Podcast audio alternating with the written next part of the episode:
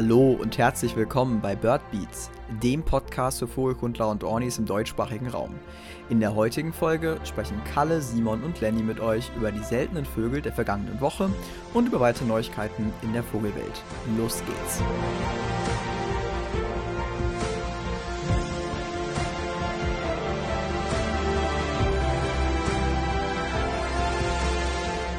Hallo und herzlich willkommen zu einer neuen Folge des Bird Beats Podcast. Heute sprechen Simon, Lenny und ich über ganz viele verschiedene Themen, zum Beispiel die Vogel des Jahreswahl, die ja jetzt heute am Samstag äh, letztendlich offiziell wurde. Wir haben ähm, ein paar spannende Vortragsreihen vom oder eine Vortragsreihe vom Verein Jordsand, die wir nochmal genauer ansprechen wollen. Außerdem wie immer natürlich die Seltenheiten in Deutschland, der, Öster äh, der Schweiz und Österreich. Ähm, aber erstmal herzlich willkommen euch beiden. Ich habe Lust auf die Folge. Ja, moin auch von meiner Seite. Äh, ich, ja, Vogel des Jahres ist endlich gewählt. Äh, gestern Abend wurde es veröffentlicht. Es ist das Rotkehlchen geworden. Simon, was sagst du? Zufrieden? Nicht zufrieden? Ja, also ich bin eigentlich nicht ganz zufrieden. Ich hatte mir echt gewünscht, dass der Kiebitz es wird. Aber letztendlich ist das Rotkehlchen auch, denke ich, im Rahmen eine ganz gute Wahl. Zum Jubiläum, also 50 Jahre Vogel des Jahres vom NABU, ähm, durften ja erstmalig auch ähm, die Bürger abstimmen. Und genau, es hat insgesamt knapp 60.000 Stimmen bekommen, hat sich damit eben gegen die Rauschschwalbe mit 52.000 und den Kiebitz mit 43.000 Stimmen durchgesetzt. Und eben, ich finde, das Rotkehlchen ist an sich ja keine so stark bedrohte Art. Ähm, deswegen hätte ich mir es für den Kiebitz zum Beispiel mehr gehofft. Aber der Slogan, der mit dem Rotkehlchen einhergeht, ist ja eben für mehr Gartenvielfalt. Und ich denke, es ist auf jeden Fall ein wichtiger Punkt, da man leider auch hier bei mir oft sieht, dass einfach Gärten nur mit Kies ausgekleidet sind und dafür Vögel irgendwie kein passendes Nahrungshabitat mehr zu finden ist. Ja, das stimmt schon. Das ist echt ein großes Problem. Dahingehend vielleicht auch sehr treffend, dass es das Rotkehlchen geworden ist.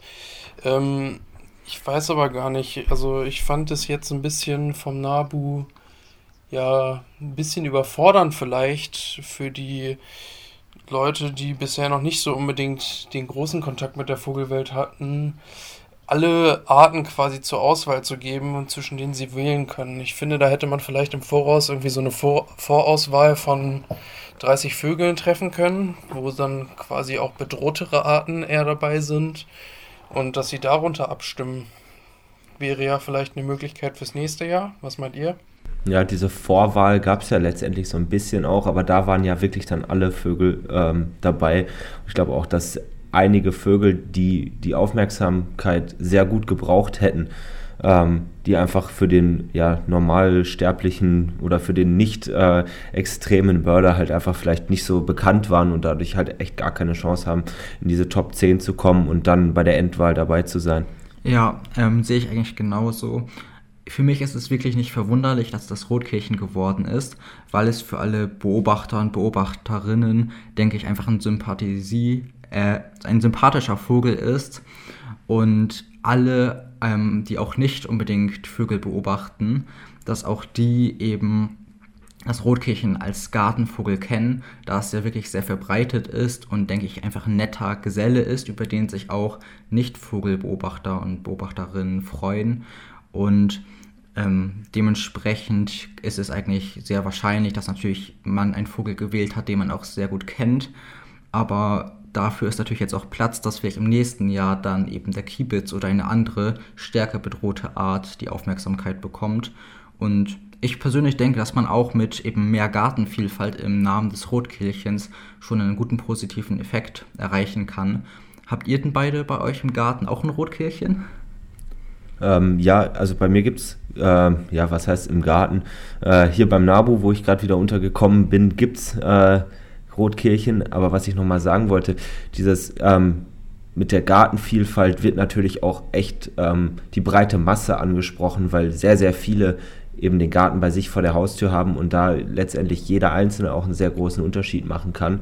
Ähm, wenn man sich die anderen Arten mal anschaut, die in den Top 10 jetzt dabei waren, sei es der Kiebitz, sei es die Feldlerche oder der Goldregenpfeifer, sind das ja eher so agrarpolitische beziehungsweise ähm, also Themen, die der einzelne Bürger vielleicht weniger beeinflussen kann, als jetzt den eigenen Garten schottern oder nicht schottern. Insofern, ich glaube auch, dass mit diesem Slogan mehr Gartenvielfalt ähm, kann man, glaube ich, eine ganz gute Kampagne für dieses Jahr fahren.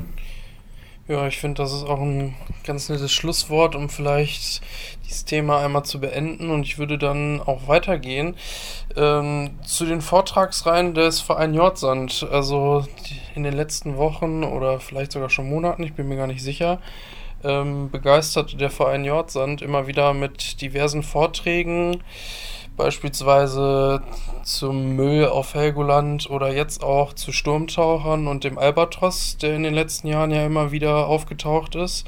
Simon, du hast dir den Vortrag Donnerstag angehört. Kannst du empfehlen? Ja, also ich würde die Vortragsreihe oder alle Vorträge, die der Verein Jordsand aktuell in, im Rahmen der Vortragsreihe organisiert, auf jeden Fall weiterempfehlen. Das Schöne ist, dass jetzt, okay, dank Corona, wenn man es so ausdrückt, die alle eben online ähm, zu finden sind, man nicht extra nach Helgoland fahren muss, um die Vorträge zu hören. Und letzten Donnerstag war dann eben ein spannender Vortrag über Offshore-Windparks und die Auswirkung eben auf Seevögel, aber auch auf Kegelrobben. Und wenn man mal die Ergebnisse grob zusammenfassen kann, wobei das natürlich ein sehr komplexes Thema ist, was sich teilweise in den einzelnen ähm, Punkten nochmal ein bisschen differenziert, ähm, ist festzuhalten, dass ähm, Windparks allgemein eine negative Auswirkung auf Seevögel haben, da sie einfach das Gebiet meiden und dadurch weniger Lebensraum haben und so schwieriger Nahrung finden können, beziehungsweise einfach die Vorkommen auf enge Räume ähm, bestimmt sind, dass zum Beispiel der Sterntaucher eben dann die Windparks ähm, sehr großflächig meidet und dadurch an ein paar Stellen viel zu viele sind, als dass sie noch genug Nahrung finden können. Aber man hat auch ganz schön gesehen, dass es auch ähm, positive Effekte haben kann im Rahmen. Bei Kegelrobben, manche von den Kegelrobben, die sie besendet hatten, haben eben den Windpark einfach ignoriert.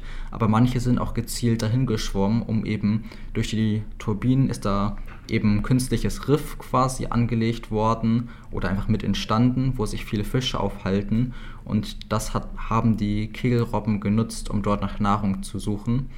Und war auf jeden Fall ein sehr spannender Vortrag, auch um nochmal ein bisschen die Problematik von den Offshore-Windparks, die auch jetzt weiter ausgebaut werden sollen, ähm, mal aus der ökologischen Sicht oder der Vögel und der Kegelrobben zu beobachten. Und ich meine, dass auch nächste Woche ähm, der letzte Vortrag der Vortragsreihe ist. Ähm, wisst ihr dazu, worum das da geht? Ja, da geht es ums, ähm, ich kann den Titel mal vorlesen, Kältefieber mit dem Fahrrad und Kajak um den Polarkreis. Finde ich, hört sich sehr spannend an. Genauso wie die letzten Themen auch. Ich habe es äh, ein, zwei Mal geschafft, auch äh, dabei zu sein. Und ähm, wir haben das ja auch schon mal vor Wochen angesprochen, dass äh, ja unter bei ornito.de äh, in dem Reiter ganz links unter Veranstaltungen und Termine noch weitere ähm, Vorträge, Tagungen, Fortbildungen, ähm, irgendwelche Stammtische letztendlich äh, dort gelistet werden, sodass man da auch ähm, ja auch noch von anderen Organisationen ähm, sich den einen oder anderen Vortrag anschauen kann. Und ich finde, du hast es ganz treffend gesagt, dieses äh, ja dank Corona, das hört man ja nicht so ganz so häufig, aber für mich äh, ist das eigentlich ganz nett gewesen. Ich habe jetzt echt den einen oder anderen Vortrag ähm, mir anhören können, den ich sonst ja gar nicht hätte äh, da oder wo ich gar nicht hätte dabei sein können. Insofern, da hat man auch mal ein, äh, was kleines Positives daran. Ja, aber generell durch Corona äh, so gesehen sind ja auch jetzt nicht nur beim Verein äh, Jordsand, sondern generell bei allen möglichen Vereinen ist die Initiative so bezüglich Online-Vortragsreihen ja sehr hochgegangen und ähm, jede Woche gibt es eigentlich fast immer ein schönes Abendprogramm, wodurch man sich gut fortbilden kann hat schon so seine Vorteile. Und hoffentlich bleibt es vielleicht auch so, also dass die Vortragsreihen dann später in eine Zeit nach Corona äh, weiter übernommen werden, weil so erreichen sie einfach noch deutlich mehr Zuhörer, als vielleicht vor Ort wären. Ja, auf jeden Fall. Das Know-how und auch die technische Infrastruktur sollte jetzt mittlerweile beim einen oder anderen Verein da sein. Und ich hoffe wirklich auch, dass das vielleicht äh, auch ja, nach Corona noch erhalten bleiben wird. Ja, du hast es eben noch erwähnt mit dem Polarkreis. Ähm, ich, da vielleicht noch eine ganz coole Info, auch so in Überleitung zu unseren Seltenheiten gleich. Ähm, es sitzen gerade bei Cuxhaven zwei hellbäuchige Ringegänse, die tatsächlich in äh, einem dänischen Projekt besendert und beringt wurden. Und das Pärchen stammt tatsächlich von Spitzbergen. Sehr spannend finde ich das. Also das, also das ist ja nachgewiesen auch, dass aus Spitzbergen hin und wieder mal hellbäuchige Vögel hier rüberziehen. Aber jetzt auch nochmal extra noch einen beringten Vogel, dass das auch nochmal mit Ringbelegung da ist. Also dass man sicher ist, aus welcher Population die Vögel tatsächlich stammen.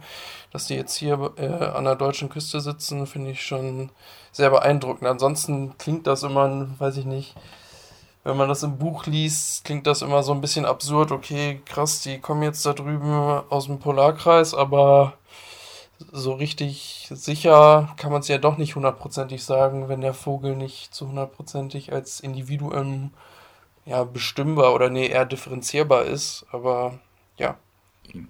Ja, finde ich auch total interessant. Und da sieht man auch nochmal einen der Vorzüge der Vogelberingung im Allgemeinen. Und es lohnt sich eigentlich immer darauf zu gucken, ob irgendwie Vögel beringt sind. Wir hatten hier auch um Weihnachten herum äh, beringte dunkelbäuchige Ringelgänse, also welche der normalen, die hier überwintern. Und da kann man eben auch schön sehen, wie weit die geflogen sind, bis sie hier angekommen sind. Und ist auf jeden Fall super spannend, dann nochmal irgendwie Daten zu, zu haben. Weißt du, wo die Ringe her waren? Ich habe das nicht mehr genau im Kopf, aber es war auf jeden Fall ich meine, grob Finnland und dann noch ein großes Stückchen östlich irgendwie. Also auf der Höhe von der Nordspitze Finnlands und dann ein bisschen Richtung Osten. Ja, spannend. Ja, wollen wir dann weitergehen zu den Seltenheiten, können, beziehungsweise zu ja, den können Updates? wir gerne machen starten wir vielleicht mit der Weißkopfruderente, die in Tübingen nach wie vor stationär ist und von vielen Leuten beobachtet wird. Die ist immer noch da, fleißig am Putzen und viel am Tauchen. Mittlerweile ähm, die ersten Tage, ich war ja jetzt auch ein paar Mal da, ähm, war sie relativ ja, ruhig, hat wenig gemacht, viel irgendwie mit dem Kopf im Gefieder und mittlerweile ist sie ähm, ja, sehr aktiv geworden, also taucht echt sehr häufig ähm, und ja, ist immer ganz schön anzuschauen. Außerdem gibt es äh, eine Ringschnabelente, die bis zum 16.03., äh, also jetzt auch schon ein paar Tage nicht mehr ähm, aktiv gesehen wurde in Schleswig-Holstein. Und auch äh, die Prachteiderente, die wir auch schon in der letzten Woche angesprochen haben, in Rerik an der Ostsee, ist äh, jetzt auch schon fünf Tage nicht mehr gesichtet worden. Außerdem ist ein Gleitaar ähm, aufgetaucht, beziehungsweise wir hatten ja in der letzten Stunde schon von ihm berichtet in Baden-Württemberg in Schöntal. Dort war der auch noch bis zum 16. gemeldet, aber ist auch mittlerweile verschwunden. Ein anderer Greifvogel, der wieder aufgetaucht ist, ist der Kaiseradler im Randobruch in Brandenburg und das ist ein echt spannender Vogel, oder Lenny? Ja, auf jeden Fall. Also der ist jetzt im dritten Jahr in Folge da. Zum ersten Mal ist er damals als K3-Vogel im Mai 2019 gesehen worden. Und da war das schon ein enormes Highlight, als das so durch die Orni-Kreise ging. Okay, Kaiseradler in Deutschland, also das ist ja auch die, äh, einer der östlichen Vögel. Und ja, dass er jetzt tatsächlich immer dann von März bis mindestens September jedes Jahr, also zumindest 2020 war es so, ob das jetzt 2021 wieder so wird, dass er so lange da bleibt, ist natürlich sehr spannend. Aber jetzt im K6, er färbt jetzt quasi das ganze PK aus. Dementsprechend, ähm, es ist jetzt ein adulter Kaiseradler. Gib ihm noch, ihm noch ein paar Wochen und dann ist das adulte Kleid vollständig zu sehen. Also ich bin sehr gespannt. Die Fotos sehen jetzt schon richtig gut aus. Ich würde dann direkt noch weitergehen. Ähm, der Steppenkiebitz, den wir letzte Woche äh, ähm, erwähnt hatten, war noch bis zum 14. da. Dann der Drosseluferläufer. Ich bin sehr fasziniert immer noch. Er ist immer noch da. Also ich weiß nicht, hat irgendwer mal auf die Daten geguckt. Das ist ein Monat, glaube ich, hat er jetzt geknackt. Mal gucken. Ja. Vielleicht so langsam könnte er sich ja mal Richtung Prachtkleid äh, entwickeln, beziehungsweise Mausern. Äh, da könnten wir vielleicht noch ein paar Punkte erwarten auf der Brust. Mal sehen. Dann weiter zur Polarmöwe auf Helgoland. der K2-Vogel, der jetzt schon über den ganzen Winter da ist, wenn es das gleiche Individuum natürlich immer ist, das unter der Annahme. Ja, der war bis zum 19. auch noch gemeldet. Und dann der Seidensänger äh, in Nordrhein-Westfalen am Wühlerberg, so wie die letzten Wochen auch schon, ist immer noch fleißig da und teilweise am Singen. Ja, sehr schön. Ähm, bei den News, also wirklich dann äh, keine Updates, sondern neue Seltenheiten, ähm, ist diese Woche ein ähm, Wirkfalke dazugekommen. Da ist natürlich bei Falken oder allgemein bei Greifvögeln, die hier nicht so ganz heimisch sind, äh, immer die Vermutung, dass das äh, ein, ja, irgendein entflohener ähm, Vogel eines Falkners zum Beispiel ist. Der wurde am 14.03. beobachtet in ähm, Sachsen, meine ich, in der Kiesgrube Burg Liebenau. Ähm, allerdings ist, muss man ja auch sagen, dass der Wirkfalke in Tschechien ähm, brütet und das wäre ja gar nicht mehr so weit bis nach Sachsen rein. Insofern ähm, würde ich mich da, oder muss man sich, glaube ich, nicht zu weit aus dem Fenster lehnen, ähm, dass das sich vielleicht auch mal um einen Wildvogel halten, äh, handeln könnte. Außerdem. Ich, ich korrigiere mal aus Sachsen-Anhalt. Sachsen-Anhalt. Äh, außerdem haben wir ähm, ja neben der Polarmöwe, die auf Helgoland äh, schon länger immer wieder beobachtet wurde, eine äh, im dritten Kalenderjahr oder vermutlich im dritten Kalenderjahr äh, am, im Schlei oder in Schlei gesichtet. Ähm, das ist am Freitag gewesen und ein Seidensänger ist nicht nur in Nordrhein-Westfalen am Singen, sondern wurde auch in, äh, im Saarland in Völklingen beobachtet. Damit sind wir auch schon fertig mit den Updates und Neuigkeiten aus Deutschland. Ähm, es gab, wie gesagt, eben auch Neuigkeiten, aber ich finde vor allem beeindruckend, wie viele auch spannende Arten aktuell ähm, als Updates in Deutschland waren mit eben Weißkopfruderente, Prachteiterente, Kaiseradler, Steppenkibis, Drosseluferläufer. Das ist ja schon eine ordentliche Menge. Ähm, wenn man sich Österreich anguckt, dann gab es kaum Updates eigentlich, sondern vor allem eine spannende Neuigkeit. Nämlich wurde am 17. ein Rothalsgans in Ringelsdorf, ähm, Niederabsdorf entdeckt.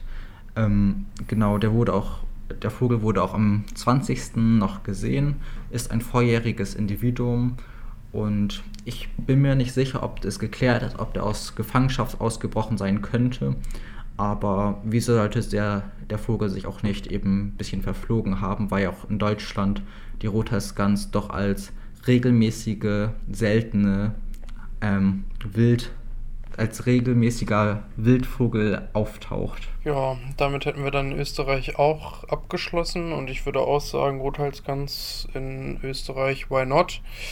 Kann auf jeden Fall sein, wenn wir falsch liegen und die Österreicher Ornis uns äh, äh, bitte, bitte, schreibt uns bitte, wenn wir falsch liegen. Aber ähm, genau. Äh, ich würde damit direkt in die Schweiz rübergehen. Dort gibt es zwei Kracher zu vermelden. Ähm, so würde ich sie zumindest einstufen. Äh, zum einen der Zehntnachweis einer Waldammer in Crescia in der westlichen Schweiz. Der Vogel wurde am 18. entdeckt und bis zum 19. gemeldet. Und das ist ein vorjähriges Weibchen und das ist wirklich super ausgefärbt. Der Vogel ist super belegt. Hammer, ja. Ja, die Bilder sind echt klasse geworden. Ähm, genauso wurde noch zusätzlich ein Habichtsadler beobachtet in der französischsprachigen Schweiz. Dort gab es ähm, außerdem noch die Bemerkung dazu, dass ähm, bereits an derselben Stelle vor vier Jahren auch ein Habichtsadler durch denselben Beobachter beobachtet wurde.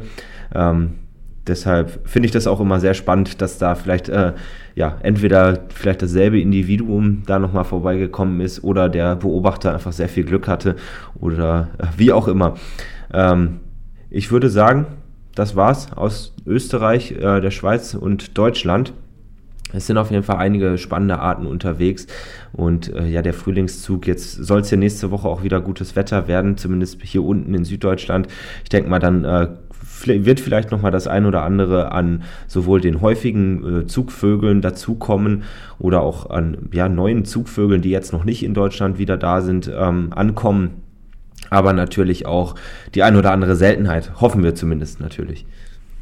Ja, Ähm, und es bleibt auf jeden Fall spannend, was jetzt noch alles mitkommt. Und ich denke, jetzt von Tag zu Tag wird es wieder spannender.